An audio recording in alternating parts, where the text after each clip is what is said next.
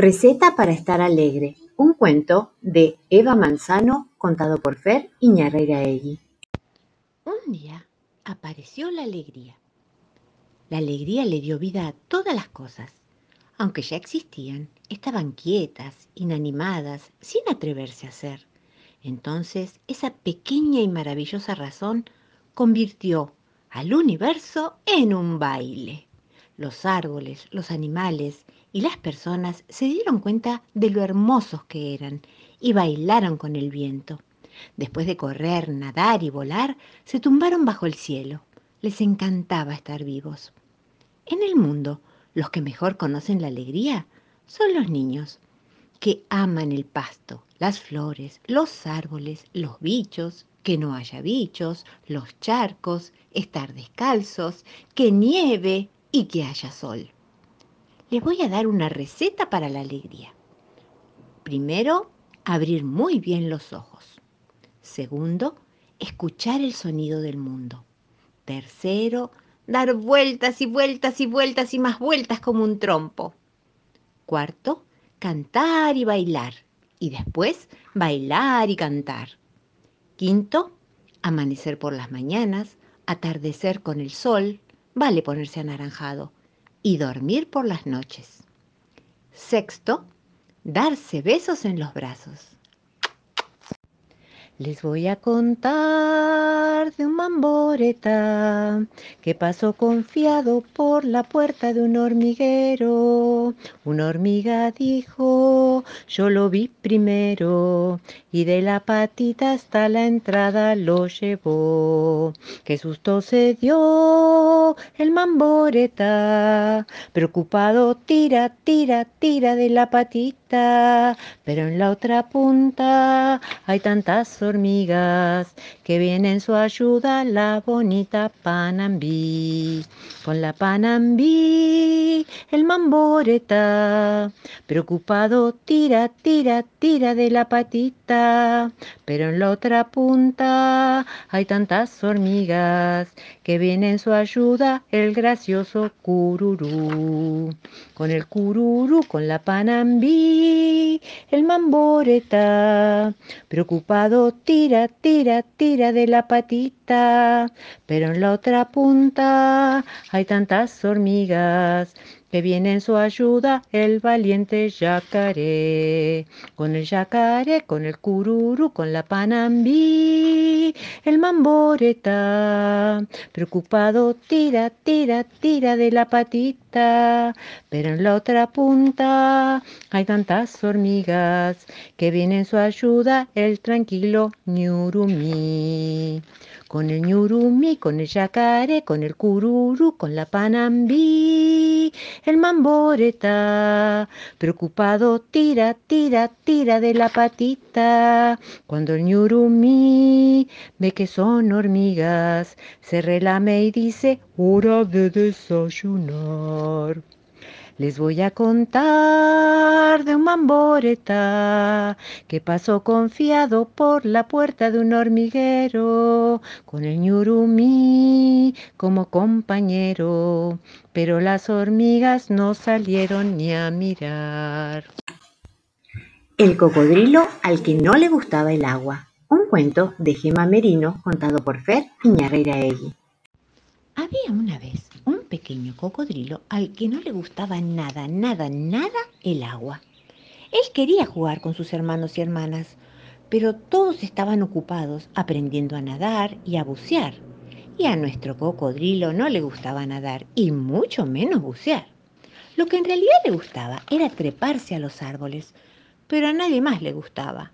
Entonces él se sentía solo, porque nadie quería jugar con él. Una tarde decidió hacer algo drástico. Tomó sus ahorros, que tenía de las monedas que le había dejado el ratón Pérez, y se pidió por internet algo muy especial. Al día siguiente, cuando su paquete llegó, contento lo abrió y allí estaba un hermoso flotador con lunares.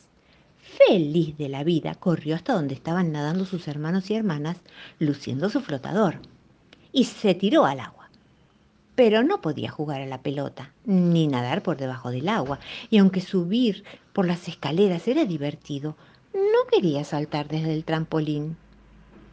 Tampoco quería seguir estando solo, así que tomó coraje y contó hasta tres. A la una, a las dos, dos y medio y tres. ¡Plaf! ¡Glup, glup, glup, glup, glup, ¡Socorro! Comenzó a gritar en cuanto tocó el agua, mientras sentía que se hundía. Definitivamente, este pequeño cocodrilo odiaba el agua. Estaba fría, estaba mojada, y esto lo avergonzaba. Pero de pronto comenzó a sentir un extraño cosquillo en la nariz y empezó a picarle y a picarle cada vez más la nariz y le picaba y le picaba hasta que ¡achú! Y en ese estornudo, una bocanada tremenda de fuego salió de su boquita, quemando todo el trampolín. ¡Ups! A este cocodrilo no le gustaba el agua porque no era un cocodrilo, era un dragón. Y este dragoncito no había nacido para nadar, había nacido para echar fuego y también para volar. Así que pronto pudo llevar a todos sus hermanos y hermanas a hermosos paseos por el cielo, que volaron en su lomo muy divertidos. Y nuestro amigo ya nunca más se sintió solito. El viajar es un placer que nos suele suceder. En el auto de papá nos iremos a pasear y vamos de paseo, pi, pi, en un auto nuevo, pi, pi, pero no me importa, pip, pip, pip, porque llevo torta, pip, pip, pip. Munching el duende, un cuento de Susan Perro contado por Fer Egui.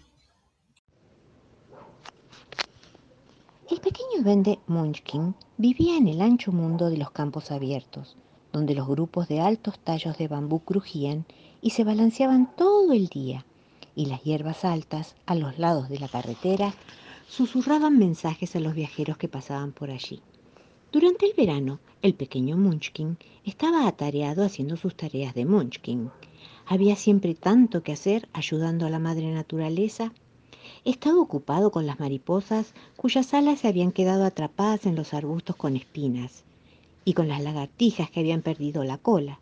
El pequeño Munchkin se las cosía con un hilo especial y siempre había muchas flores silvestres a las que tenía que sacudir las gotas de rocío para que pudieran abrir sus pétalos cada mañana.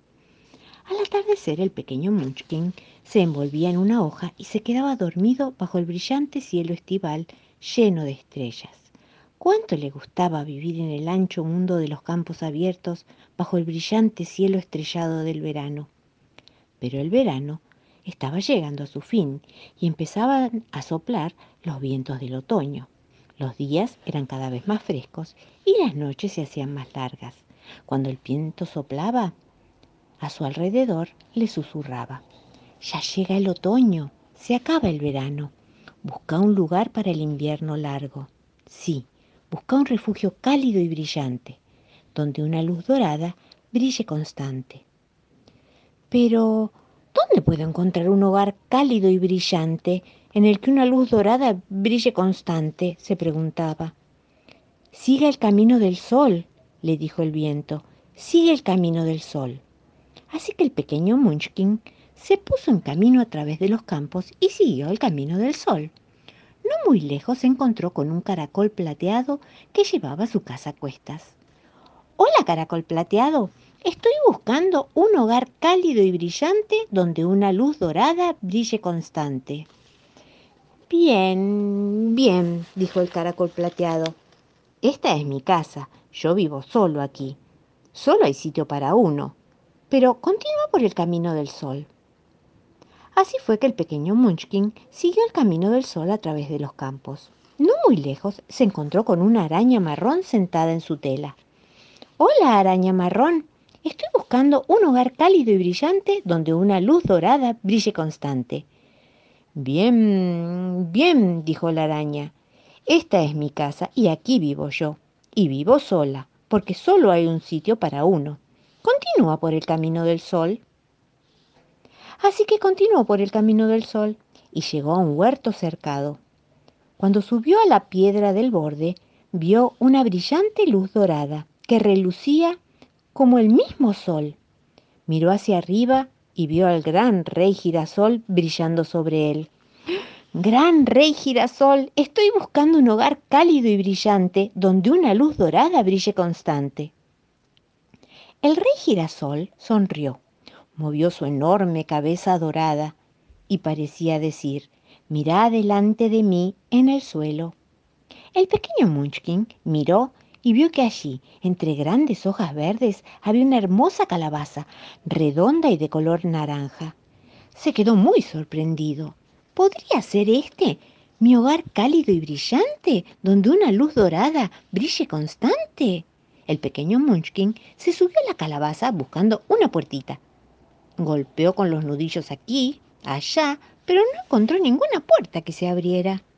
Para entonces el pequeño estaba muy cansado y ya era de noche. Entonces se envolvió en una hoja de calabaza y se quedó dormido cómodamente protegido al abrigo de la calabaza. Mientras dormía tuvo un sueño. Soñó que una estrella dorada bajaba del cielo nocturno sobre el bambú que se mecía a través de los campos, pasando por el gran rey girasol y aterrizó justo dentro de la calabaza anaranjada, haciendo una puerta en forma de estrella en lo alto. A la mañana siguiente, cuando se despertó, se acordó del sueño y trepó a lo alto de la calabaza. Y allí estaba, como en su sueño, la puerta en forma de estrella. Abrió la puerta y se asomó. Para su alegría, vio una pequeña habitación con luz dorada brillante. El pequeño Munchkin se alegró mucho y entró y se acurrucó en su nueva casa calabaza, tan cálida y brillante como una luz brillante constante. Y por lo que yo sé, todavía vive allí y cada mañana recorre el ancho mundo de los campos abiertos para cuidar de la madre naturaleza. Y cada atardecer regresa a su cálido y cómodo hogar calabaza. Desde entonces se lo conoce como Calabaza Munchkin. Soy el más grande, soy el gigantosaurio, soy el más grande, me llamo Carolina. No les extrañen, nací en la Patagonia, en esa Patagonia que hay en la Argentina. Me encontró un gaucho, el gaucho Carolini. Con un pincel me sacó el muy divino. Ya estoy armada, si quiere verme usted en el museo o en internet. Comía carne y todos me temían, con solo leerme corrían y huían, pero un día esa historia terminó, misteriosamente todo se acabó.